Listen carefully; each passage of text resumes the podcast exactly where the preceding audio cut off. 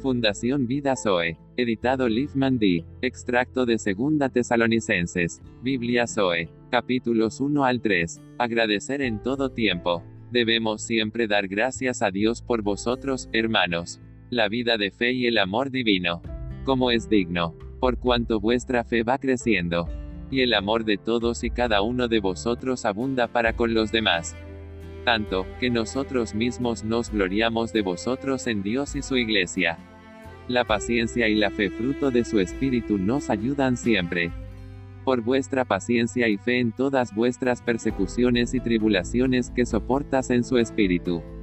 Esto es demostración del justo juicio de Dios, para que seáis tenidos por dignos del reino de Dios, por el cual asimismo padecéis porque es justo delante de Dios que Señor pague con tribulación a los que os atribulan no vosotros. La protección de los ángeles en el Señor. Y a vosotros que sois atribulados. Daros reposo con nosotros cuando se manifieste el Señor Jesús desde el cielo con los ángeles de su poder. En llama de fuego, para dar retribución a los que no conocieron a Dios, ni obedecen al Evangelio de nuestro Señor Jesucristo.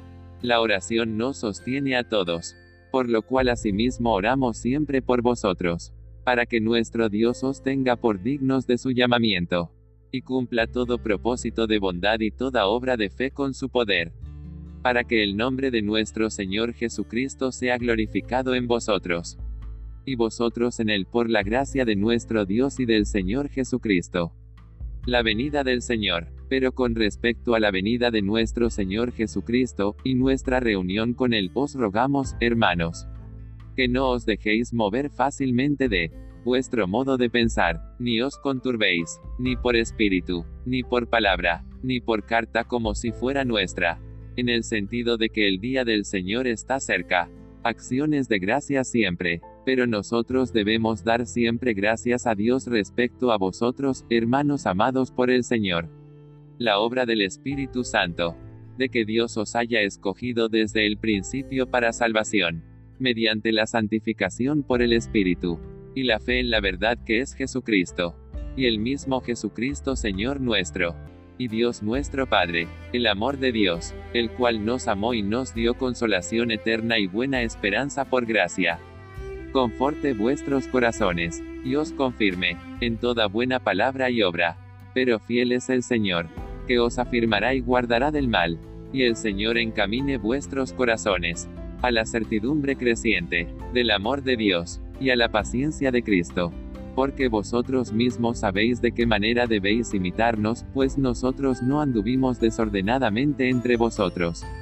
Estar conformes en todo, ni comimos de balde el pan de nadie, sino que trabajamos con él y en fatiga día y noche según su espíritu nos guía, para no ser gravosos a ninguno de vosotros. Porque también cuando estábamos con vosotros, os ordenábamos en amor que, si alguno no quiere trabajar, tampoco puede exigir comida. Porque oímos que algunos de entre vosotros andan desordenadamente, no trabajando en nada, sino entremetiéndose en lo ajeno.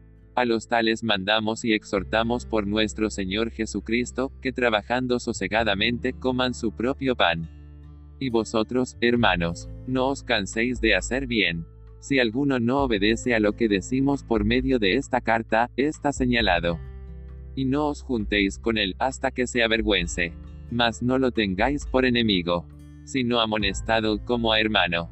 La paz que sobrepasa el entendimiento y el mismo Señor de pasos de siempre pasa en toda manera. El Señor sea con todos vosotros. La gracia de nuestro Señor Jesucristo sea con todos vosotros. Amén.